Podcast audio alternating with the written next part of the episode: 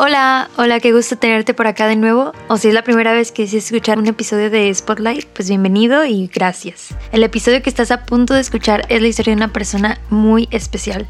Tal vez a rasgos generales puede parecer una historia entre comillas común y corriente, pero no te equivoques. Personalmente quisiera compartirte que escuchar ese testimonio me impactó y me recordó el sentido de hacer este podcast. Y es que la verdad es bien fácil pensar que estar de este lado del micrófono es un indicador de experiencia o de conocimiento o hasta de, no sé, de servicio, como si yo le estuviera haciendo un favor a Dios o a la persona que está platicando su testimonio de, pues de hacerlo. Pero la verdad es que cada historia, cada testimonio, a mí, Selene, me hace darme cuenta que la conversión verdadera, la conversión de mi corazón, no se da en un momento de la vida, sino todos los días, varias veces al día incluso. Y bueno, solo quería compartirles un poquito de lo que este episodio en específico me hizo reflexionar. No que los demás no, pero esta vez decidí compartírselos. Ahí lo dejo sobre la mesa. Y bueno, me encantaría escuchar si te han servido de algo en tu propio caminar, en tu propio conocer más de Dios, experimentar más a Dios. Si te ha servido de algo, pues me encantaría leer lo que está haciendo Dios ahí, pero si no quieres también. y si es la primera vez al terminar este episodio, ahí considéralo y mándanos un correito o un mensaje por redes sociales. Estaré muy feliz de escucharlo. Pero bueno, ya sin más cosas que decir, los dejo para que conozcan la historia de Ana Laura. Hola amigos, ¿cómo están? ¿Cómo les va? ¿Qué tal su día? Hoy vamos a escuchar la historia de Ana Laura, una amiga, una hermana que nos va a platicar su testimonio. La verdad no lo he escuchado, entonces estoy emocionada igual que ustedes. Y pues aquí nos acompaña el día de hoy. ¿Cómo estás, Ana Laura? ¿Qué tal? Hola, Selene, buenos días. Eh, pues muy bien, gracias a Dios. Este, ya estamos en final de semestre y pues nada, estoy muy emocionada por estar aquí. ¿Qué tal? Qué bueno. Muchas gracias por aceptar la invitación. Oye, y pues, ¿qué estudias o qué, a qué te dedicas tú? Sí, yo soy estudiante de la licenciatura en educación en la uni. Estudio, ah, estoy por terminar ya mi séptimo semestre y pues sí, tengo, tengo 21 años, vivo en Monterrey, nací en Monterrey. Este, Sí. Ok, y vas en la uni. y voy en la uni. Súper. Ah, bueno, pues ya para darnos una idea más o menos de quién eres.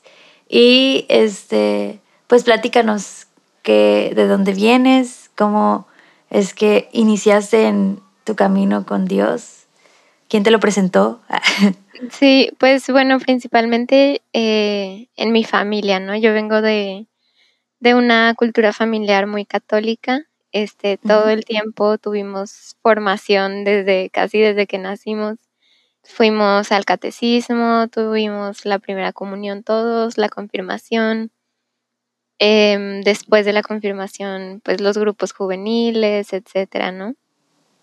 Y pues, realmente el, este como primer acercamiento de la fe fue, fue con mi familia y sucedió que a lo mejor como a muchos nos pasa, ¿no? Que se vuelve rutina, ¿no? Entonces, este, a pesar como de, de haber estado en todo esto, pues no, realmente yo no había experimentado una, una relación verdaderamente personal con Dios, como que, como que estaba yo en medio de esta rutina y pues lo que seguía era la confirmación y lo que seguía era el grupo juvenil y lo que seguía era este, servir con los jóvenes, ¿no? Casi como la escuela, que sí, sí. pasas de grado, pasas a otro nivel. Sí, de secundaria, primaria y luego prepa y porque pues es lo que sigue, ¿no? Ajá. Y, y pues lo conocía a Dios, me contaban de él, había escuchado de él muchísimas veces y el típico Dios te ama, este, pero mi corazón realmente no lo reconocía a, Dios, como que no, pues sí, no lo encontraba como, como una verdad en, en mi vida, ¿no? y, y pues naturalmente de esto, o sea, obviamente esto se va intensificando cuando empiezas a crecer y, y, a tomar como pues ciertas decisiones, tú, tú sola y pues ya vas teniendo como, como tus propias ideas, ¿no? Obviamente de niña pues yo iba encantada al grupo y, y estaban ahí mis amigas y teníamos pijamadas ahí de repente y así. Este, y obviamente eso no te lo cuestionas en cierta edad, pero luego, pues, pues sí, ¿no? Se empiezan a generar dudas, sobre todo en la etapa de la adolescencia. Claro. Eh, y había estas preguntas sin resolver que se habían ido como acumulando y pues se hacían como cada vez más grandes, ¿no? Porque aparte no las preguntaba, solamente como surgían en mi corazón, pero no hacía la pregunta, solo me quedaba ahí con ella, porque de alguna manera yo sentía que como que no había nadie a quien preguntarle porque ya había escuchado de alguna manera como como yo pensaba que ella sabía lo que me iban a decir, ¿no? Y yo decía, pues es que no lo puedo preguntar porque no entienden la razón de mi pregunta. O no sé, como que... Como claro, claro. Teniendo ya tanta trayectoria en, en la fe, como que eran preguntas que se supone que ya deberían tener respuesta para mí, pero pues no tenían, ¿no? Ajá. Y entonces sucedió que, pues la universidad, ¿no? Entré a la universidad y pues estudio educación, pero estudio, mi carrera está en la Facultad de Filosofía y Letras. Y oh pues, my God. sí, es una facultad que tiene fama de no ser muy amiga de la iglesia. Este, y yo lo sabía, entonces estaba preparada como para una lucha así barbárica, irracional, eh, con mis maestros, por ejemplo. O sea, yo yo estaba preparada para defender esta verdad que a lo mejor no me tenía tan convencida y que me traía con muchas dudas, pero, pero que de la que me habían hablado toda mi vida. Y oye, y antes de que sigas con esa parte, ¿qué te hacía, o sea, si tú, si tú misma no estabas tan convencida, ¿qué te hacía aún así aferrarte a que lo voy a defender? Sí, está increíble, no sé. Este, no sé. Yo creo que era... E, en esos momentos yo creo que era el hecho de que era lo único que conocía, o sea, pues no conocía nada más y prácticamente todo mi contexto se desarrollaba en torno a eso. Entonces, e, en esos momentos yo creo que eso era lo que me hacía aferrarme como, como a esa idea de voy a defenderla porque es lo único que, que, mantenía como cierta parte de mi identidad, ¿no? O sea, crecí en esto toda mi vida y, y si lo suelto, pues a lo mejor quién sabe quién soy, ¿no? Claro. O sea, hasta cierta como ese mecanismo de supervivencia sí, sí. intelectual, espiritual, no sé. Sí, era sobrevivir, yo creo. Eh, entonces, pues sí, está este paradigma como en la facultad bastante, bastante implícito, ¿no? De, de buscar la verdad y es un paradigma muy fuerte. Y pues hay varias, eh, varias amigas en, en el grupo de, de, la iglesia que estudian en la misma facultad que yo, que iban ya en semestres más adelante. Y cuando platicaba con ellas, sí me contaban que, que pues les había tocado este a lo mejor pelear, bueno, no pelearse, ¿verdad? Pero sí discutir con algún maestro porque atacaban abiertamente como a la iglesia, a la fe católica, etcétera. Entonces, pues ya estaba preparada para eso, o sea, yo llegué a cuenta con una armadura y espada en mano, escudo en mano y todo. Y pues estaba preparada para para una guerra irracional, ¿no? De que voy a, voy a, voy a luchar, voy a defender. Y llego y pues me encontré, haz de cuenta, con un diálogo civilizado. Así, personas sentadas en una mesa, platicando, compartiendo ideas. Y entonces yo llegaba así como que corriendo ya lista para atacar.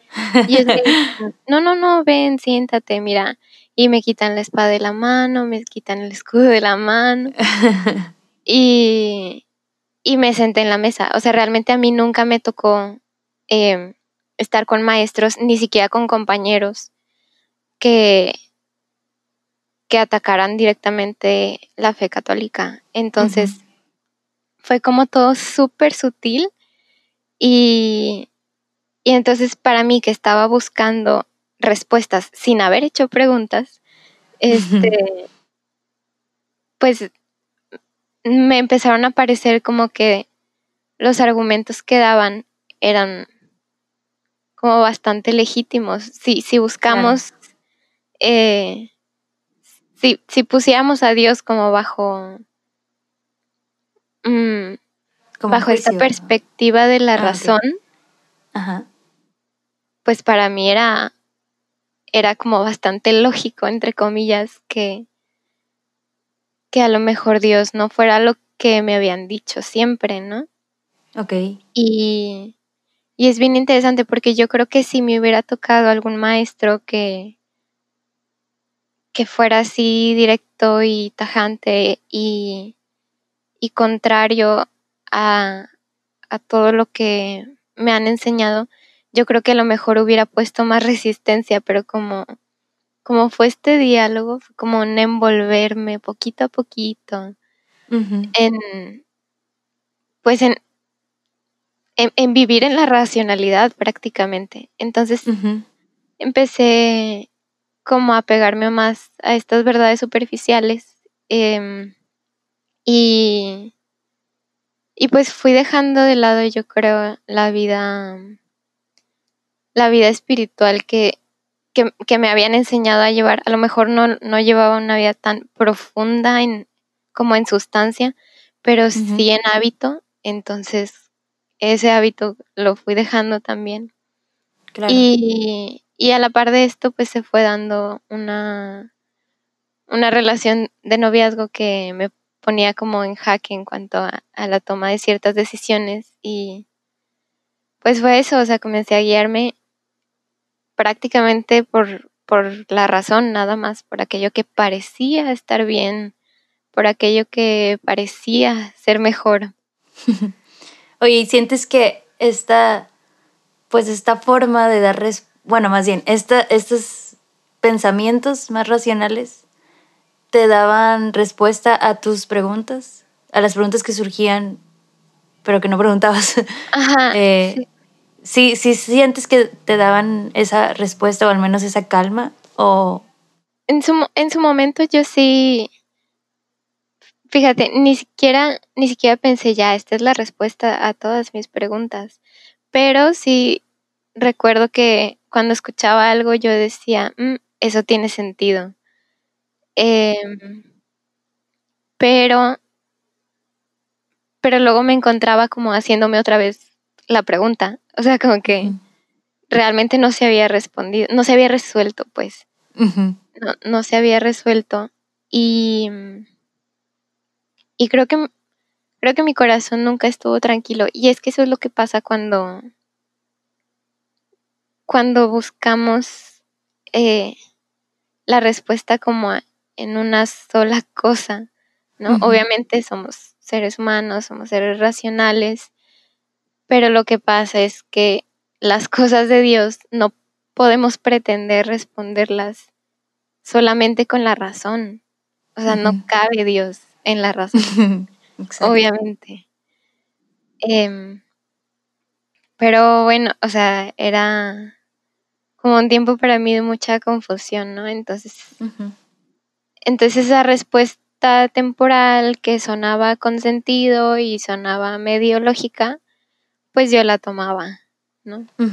Oye, y bueno, entonces empiezas esta relación de noviazgo y supongo que él también compartía como estos, este tipo de pensamiento así más racional o también o también era como católico o cristiano. O sea, sí es sí el chico sí es católico, pero pero creo que em, pues no, no tanto como no estaba tan inmerso como en en el, practicar la fe como, como a mí me habían enseñado, ¿no? Es este, pues sí, me bautizaron, tengo la primera comunión, pero, pues a veces voy a misa, a veces no, a veces me confieso, a veces no. Entonces sí era como más, más racional y obviamente pues eso este, fue, fue pesando más, ¿no? Eh, mis contextos de personas empezaban a cambiar em, y pues fui tomando como eh, estas decisiones, ¿no? De que a lo mejor ya no participar de las actividades de, del grupo porque pues ya no les encontraba como tanto sentido, me sentía realmente confrontada cuando iba a, las actividades y yo decía, ¿qué es esto? O sea, ¿qué es esto que estoy viviendo? Y, y algo bien importante aquí es que son decisiones que yo estaba tomando completamente sola, o sea, no son realmente, o sea, yo recuerdo que no, no las platicaba con nadie, o sea, ni siquiera con mi entonces novio. O sea, yo no, yo no le platicaba de que, oye, este, pues estoy decidiendo esto, estoy decidiendo lo otro. Eran decisiones que tomaba sola. Y, de nuevo era por eso que en un inicio comentabas que creías que no te iban a entender o, que era lo que te llevaba a guardártelo. Sí, yo creo que sí. Y aparte, este, como, pues bueno, en, el grupo en el que estoy, como que se sugiere que, que durante la universidad, pues, eh, no tengamos una relación de noviazgo para aprovechar mejor como consolidar nuestra relación con Dios, etcétera. Em, pues yo decía, bueno, de este lado no me van a entender porque pues tengo esta relación, ¿no? Y luego del lado de, de, mi relación y de mis amigos de la facu y, y todo eso, yo decía, pues no me van a entender tampoco porque no conocen el contexto de la comunidad. Entonces, como que yo me sentía en medio sola y yo sentía aparte que los demás estaban como en los polos, como que nadie podía venir al, a estar en medio conmigo para platicar, ¿no? Este, entonces... Y en tu familia, bueno, conozco a tu familia, sé que pues también están muy comprometidos en la fe, eh, e incluso tu hermana, ¿con ellos nunca eh, se dio el diálogo tampoco? No, pero, pero es que yo lo, lo frenaba mucho, la verdad. O sea, como que me preguntaban algo y yo, ah, no. Y ya. Entonces, pues sí, realmente yo frenaba mucho eso y ahora que lo pienso, ¿verdad? En retrospectiva, yo digo, no manches, o sea, sí hubo muchas oportunidades, eh, incluso mis amigas de, de la comunidad, hubo varias veces en las que como que ya se acercaban y me preguntaban y yo, ah, pues X, ¿no? Les contestaba así súper cortante. Y decía realmente, o sea, pues Dios me estaba poniendo ahí de que no estás sola, puedes platicar. Y yo ahí de que cortando el diálogo.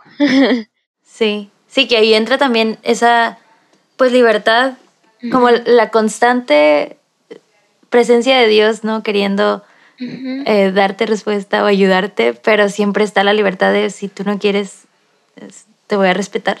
Sí, sí, sí, sí. Y, y eso era precisamente algo como que estaba buscando mucho en, en ese tiempo, este, como este deseo, ¿no? De sentirme libre en mis decisiones y, y de tener como la certeza de que hay alguien que me ama, ¿no? Pues estaba el chico de que que me decía que me quería, que me llevaba flores y que este podíamos como pasar el día juntos, etcétera. Pero pero realmente en esos momentos en el que yo pensaba de que, uy, sí, súper independiente, estoy tomando todas mis decisiones sola, em, pues realmente fue durante esos momentos cuando me sentí como, como más cautiva y, o sea, yo, yo recuerdo ese año, fue como un periodo de un año, de que yo estaba, o sea, realmente como había un peso en mi corazón y, y estaba este constante buscar y no encontrar nada que pudiera darle a mi corazón como un amor pleno en esos de los que descansas, ¿no?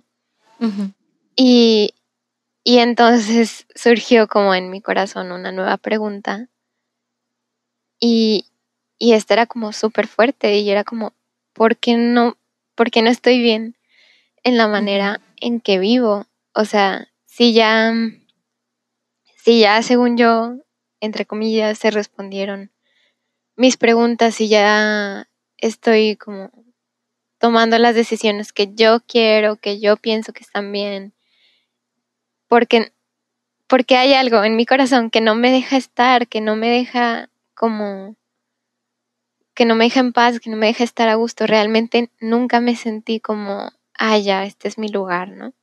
Entonces había un vacío gigante en mi corazón. Y, y pues te vas dando cuenta al final de que los vacíos pueden pesar mucho realmente, ¿no? Paradójicamente, sí. Sí, sí, son pesados. Este, y he, estado leyendo como, llevo como un año y medio leyendo las confesiones de San Agustín de Hipona. Y la verdad es que soy su fan. Me encanta. Sí, total.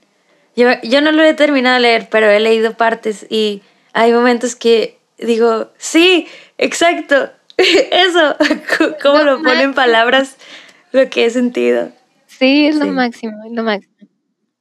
Entonces, pues ya llevo rato leyendo ese libro y me gusta porque como va por va por capítulos y son capítulos muy cortitos, pero es como súper intenso. Entonces puedo, llevármela tranquilo sin, sin problemas. Y, y leí, em, leí algo que me pareció responder a esta cuestión de que por qué no podía yo vivir, este, por qué no podía sentirme bien eh, a pesar de todo esto, ¿no? Que estaba yo como decidiendo. Y, y hablaba de la memoria, San Agustín. Y decía que el hombre recuerda haber sido feliz y que por eso busca la felicidad en esta tierra. Sin embargo, nada le da la felicidad como la que recuerda en la memoria. O sea, realmente no hay nada aquí que, que pueda hacer al hombre feliz como él, él recuerda en la memoria. Pero también dice que lo que está en el alma queda impreso en la memoria. O sea, esa felicidad que, que el ser humano busca, la busca porque estaba en su alma y ahora está impresa en su memoria, ¿no? Entonces, como traduciéndolo a mi, a mi caso específico, yo pienso que que en, ese entonces, bueno, y, en este entonces también, este, mi memoria pues tiene el recuerdo como de un amor perfecto, de ese, de ese amor que, que tenemos cuando estamos como en el corazón de Dios, antes de venir al mundo, pero habiendo ya sido creados en su corazón. Y mi alma lo recuerda, o sea, mi alma recuerda ese amor antes de haber sido creada. Y eso es lo que busca. Yo pienso que eso es lo que estaba buscando, como en este sentirme libre y en esta relación de noviazgo. Pues eh, yo buscaba como este amor perfecto que mi alma recordaba, pero que obviamente no encontraba aquí en la tierra porque no, no había experimentado nunca esta relación personal de la que les hablaba al principio. Y, y entonces si no has experimentado algo, pues no puedes reconocerlo. Entonces yo no tenía manera de reconocer ese amor perfecto y lo que hacía era como tratar de, reconstruirlo, a lo mejor con otras cosas. Em, y pues sí, em, bueno, claro que esta, esta reflexión ya vino como mucho después, ¿no? Eh, viendo hacia atrás. Pero, pero un día, eh, ya volviendo como a la al testimonio en el tiempo lineal, hubo un día en específico que de alguna manera como mi corazón sintió eh, que estaba demasiado lejos de Dios, como, como ese reconocer de que este vacío que sentía era porque, porque dejé de buscarlo a él, o sea, dejé de, dejé de intentar siquiera, ¿no? Y mm, me acuerdo que eran vacaciones de invierno y yo sentía como que el corazón se me deshacía, o sea, ya no podía ni un día más con, con mi vida, como que se, se me estaba pudriendo el alma, yo sentía. Y, y en ese momento, pues, obviamente, como en todo me sobrepasaba, yo sentía que, que pues no, no tenía nada que hacer y, y ya como que hubo un momento, un milisegundo de silencio y, y, estaba esta certeza en mi corazón de orar. Para ese momento, obviamente, yo ya pues tenía mucho tiempo sin, sin orar, sinceramente. Y y pues nada, o sea, lo único que, que hacía era como que esperar que el Señor me escuchara. Y, y no sabía cómo, o sea, yo dije, bueno, ok, sí, voy a orar. Este, pero luego ya de que estaba en mi cuarto y no sabía qué hacer, o sea, no sabía ni cómo empezar, ni qué decir. Pues es que, ¿qué dices? O sea, cuando te has alejado tanto y cuando has tenido como o sea, cuando tuviste toda esta formación y luego decidiste como dar la espalda, yo decía, ¿cómo voy a llegar a, pues a pedirte algo, ¿no? Pero tú, ah, digamos, en ese momento estabas consciente de que, de que Dios e, existe, Dios me escucha, pero no tengo cara para hablarle. O ahora como ya no sé más qué hacer, vamos a ver si esto funciona. Sí, sí, o sea, em, durante ese periodo como de, de un año, que fue como lo que duró más o menos todo esto, este, sí hubo muchas veces en el que realmente me cuestioné como la existencia de Dios, pero yo creo que en este irse acumulando del vacío, Em, como que hubo cabida también para, para otras cosas en mi corazón. Y yo pienso que, que, que se fue de cierta manera como aclarando un poco, o sea, como de cierta manera yo necesitaba este vacío para, para poder encontrar esta certeza en mi corazón de que, número uno, Dios existe. Y, y número dos, puedo ir a él. Entonces, para este momento en el que yo sentía que ya no podía, esa certeza ya estaba ahí como, como muy firme, ¿no? Y, y pues nada, había, agarré un libro de, de mi papá. Y, y es un libro que llevaba como, em, era como una guía de, de reflexiones, ¿no? Y pues venía en la primera página, así en la primerita página, venía el pasaje cuando, cuando llega Jesús caminando sobre el agua y invita a Pedro a, que camine con él. Y pues Pedro va y empieza a caminar sobre el agua, pero luego se empieza a hundir. y, y Pedro también como que no sabe no, no tiene idea de qué hacer, ¿verdad? Pues estás en medio del mar con unas olas gigantes y te estás hundiendo y estás que a metros de tu, de tu barca. Y toda la lógica te dice que te vas a ahogar. Ajá, sí. Entonces, en ese momento, eh, pues lo que, lo que viene en el pasaje es que Pedro le dice, Señor, sálvame. Y, y eso es como todo lo que se necesitaban, ¿no? Jesús estaba ahí, justo al lado de Pedro. Eh, Jesús es el que lo había hecho caminar sobre el agua.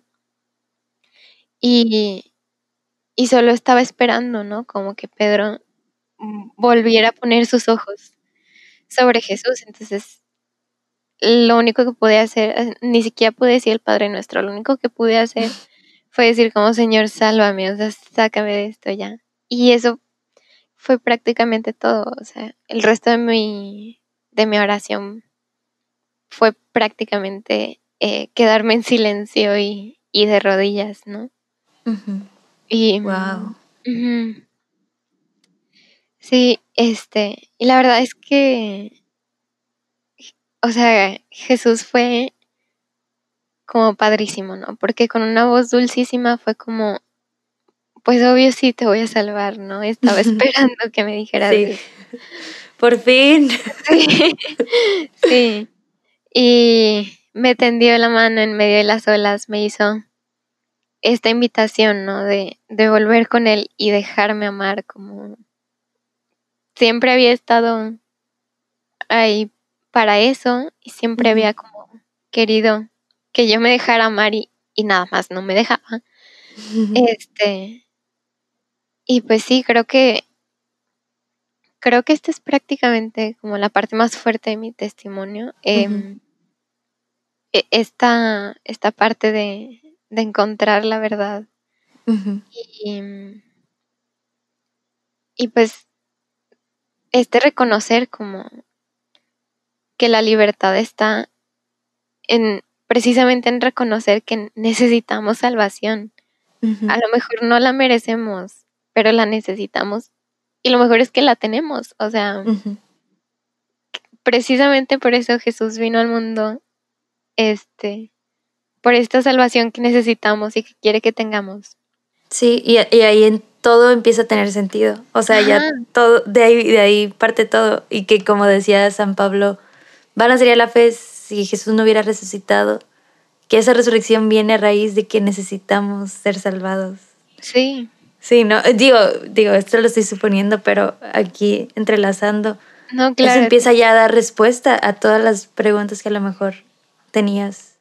Claro, y escribí, escribí varias de, de, de las preguntas y las estaba viendo como, o sea, no, después de, después de que sucedió todo esto, como empecé a verlas y yo decía, me, me decía a mí como son preguntas tontas, ¿no? De que ahora, como que nada que ver, ¿no? Ya, ya todo tiene respuesta, pero en su momento, pues, pues eran preguntas importantes y fueron preguntas que me llevaron a tomar como estas decisiones, ¿no? Y que yo creo que también Dios permite que, pues, que tratemos de buscar las, las respuestas nosotros, no sé, como para fortalecer, ¿no? Y que sea realmente desde el corazón esa búsqueda y esa necesidad de Él.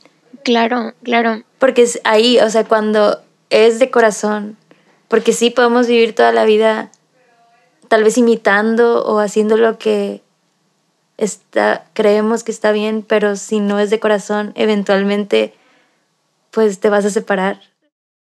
Sí, y de hecho, eh, Santa Stein decía como, si no estás, si no estás convencida, respeta tus dudas. Y yo realmente pienso que, que las dudas son son una parte muy importante para nosotros que estamos como en este caminar de la, de la fe católica. O sea, no es que no tengamos dudas y, y a veces son, pues son muy importantes como para encontrar eh, pues ciertas certezas en nuestro corazón. Lo que pasa es que pues hay que saber tratar con esas dudas y saber eh, en dónde buscar, saber a quién preguntarle, este, y, y ser, ser honestos con nosotros mismos. Yo creo que mucho fue que no fui como sincera conmigo misma en este, como en estas dudas que yo tenía. y, y, fue como parte de lo que me llevó a, pues, como alejarme un poco, ¿no? Entonces, ser honestos, oye, tengo esta pregunta y aunque parece la pregunta más básica que alguien ha hecho en la historia de la fe católica, pregúntala. Sí. pregúntala. Em, y pues nada, em, bueno, ya así como final de la historia, pues terminé, obviamente terminé mi relación de noviazgo y, y, y fue más bien como este, este sentir de que pues no era el amor verdadero, ¿no? Que yo estaba buscando y, y, que ahora estoy como empezando a encontrar. y, y regresé como a, a, las a participar de las actividades del grupo y la verdad es que es algo que, que me ha ayudado a profundizar muchísimo, o sea, ponerte a ti misma en este en estos contextos como con, con gente que vive cosas similar a, a, la tuya es algo que enriquece muchísimo el, el proceso de, de vida espiritual, ¿no? Sí. Pues ahora, justo ahora, estoy haciendo el, el discernimiento para definir mi estado de vida. y, y, es un proceso que, que la verdad a veces me confronta, eh, me confronta un poco, pero, pero pues sé quién es Dios y, y conozco su poder y, y sé que ha puesto como su, su verdad en mi corazón, él conoce como todas las formas de mi corazón, entonces pues es más bien ya que he empezado este caminar como sin miedo.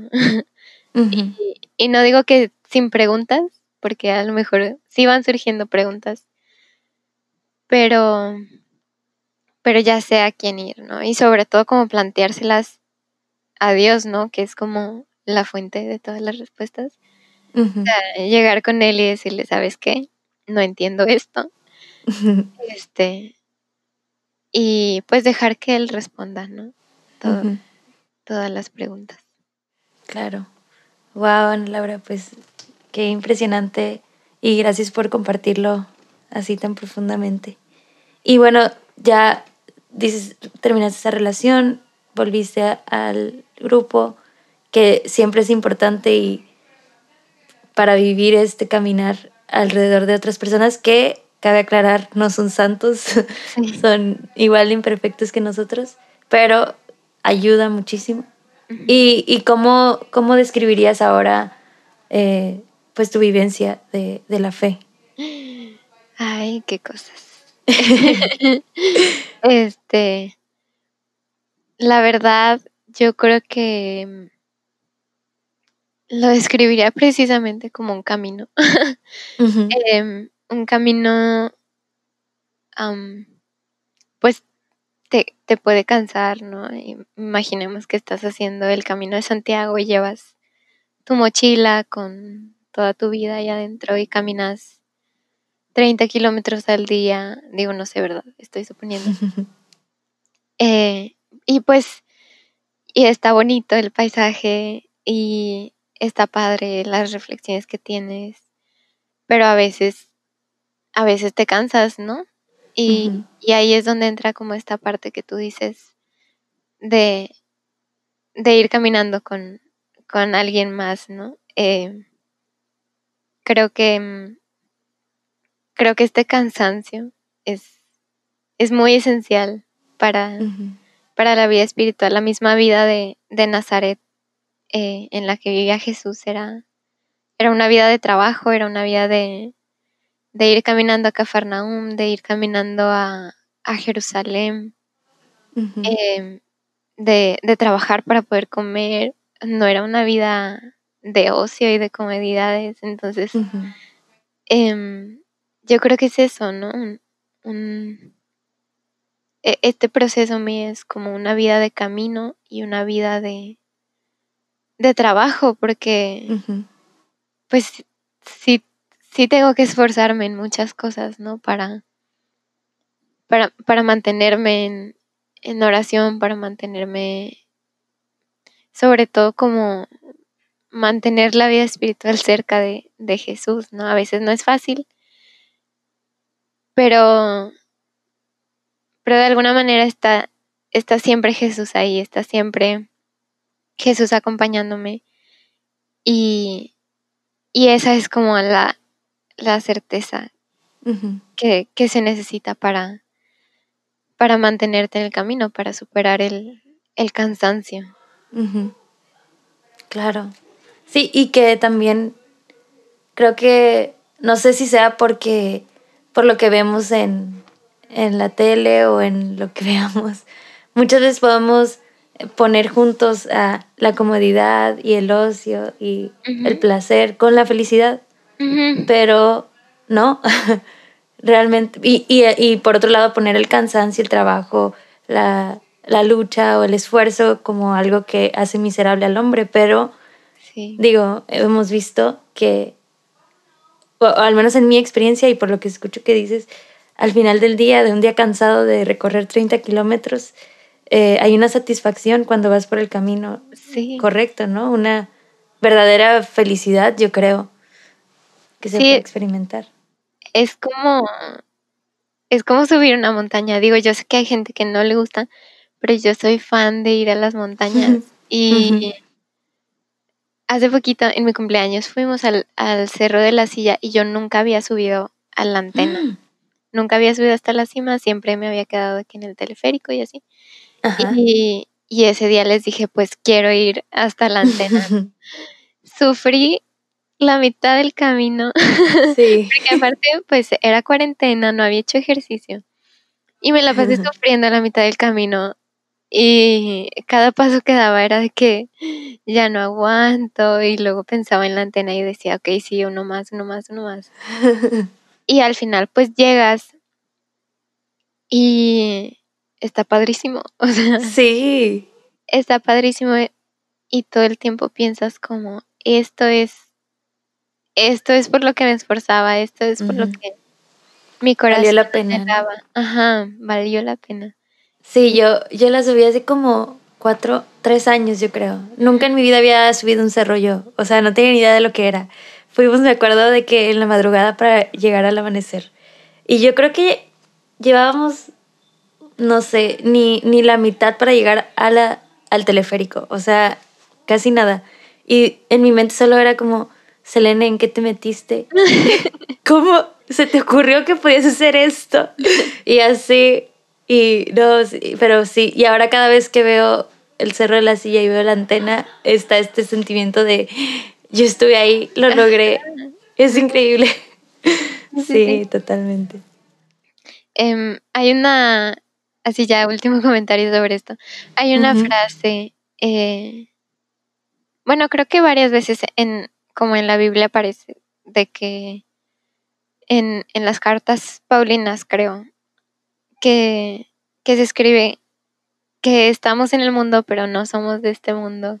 y, y, hay una canción de Hilson que dice como, ya casi, ya casi llegamos a casa, ¿no? Ya, mm. ya casi estamos ahí.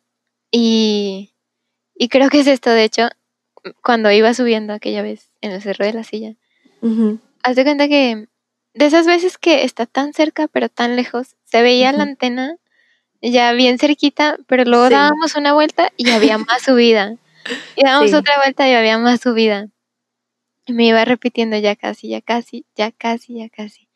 Y creo que es algo que me ayuda a recordar, ¿no? O sea, me ayuda a recordar como el lugar de donde vengo, que es pues el corazón de, de Cristo mismo. Y el lugar a donde voy, o sea, sí, puedo vivir aquí en la tierra y puedo tomar mis decisiones y todo.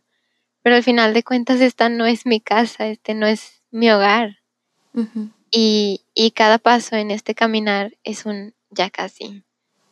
Ya casi llegamos, ya casi estoy ahí. Amén. Wow, Ana Laura, muchas gracias por, por esto, por compartirlo. Y bueno, no le estamos haciendo promoción al senderismo, pero, pero muy recomendado. Está muy padre. O, una carrera, en maratón, para que nos ayude a recordar que no somos de aquí y vamos por algo más grande, ¿no? Sí. Y bueno, ya para cerrar, no sé si tengas algún consejo, un tip, digo, además de los que ya nos diste en tu testimonio, que quisieras compartir. Eh, sí, yo creo que tip número uno, conoce a los que caminan contigo. Sí, es un camino personal, pero nunca es un camino en soledad, nunca, nunca. conoce a los que caminan contigo, no solo de nombre, no solo de que ah, sé que está ahí, pero más bien como observa sus acciones, pídeles que te cuenten sus propias historias en el camino. Y pues eso ayuda, ¿no? Te, te recuerda de que no estás solo, de que todos estamos en algún momento luchando con algo. Y, y hace mucho más ameno pues este caminar. Y tip número dos, haz de la reflexión y de la vida interior tus mejores aliados. En una, en una entrevista le preguntaban a una monja de claustro que qué hacían adentro, porque desde afuera parecía como todo inmóvil. Y ella respondió que, que afuera pues puede haber como mucho movimiento, pero si la vida no está en el corazón, estás muerto, la vida, la vida está dentro, ¿no? Entonces, pues son los eh, quienes caminan contigo y la vida interior, yo creo que son los mejores aliados para, para nosotros en esta travesía. Claro, sí, definitivamente. Y que luego si, si pones atención a lo que Jesús nos, nos mandaba o nos decía era ama a tus hermanos, ama a Dios y cuando ores entra en tu cuarto que es la vida interior, ¿no? Sí. Entonces sí, es eso, básicamente. Lo demás se dará por añadidura. Así es. Bueno, pues aquí nos despedimos. Muchísimas gracias por acompañarnos en este episodio. Gracias por escuchar la historia de Ana Laura. Gracias por, por pues, compartir también estos testimonios que al final es eso también, un acompañamiento en este camino que todos estamos eh, transitando. Y pues si tienen alguna, un comentario, una sugerencia, algún testimonio propio que a raíz de escuchar estos episodios hayan tenido, escríbanos con toda confianza eh, a nuestro correo o ahí en Instagram y les prometo que los vamos a leer. y pues ya, esto sería todo y ya saben, compártanlo a quien más confianza le tengan. Nos vemos en el siguiente episodio. Saludos, Dios los bendiga.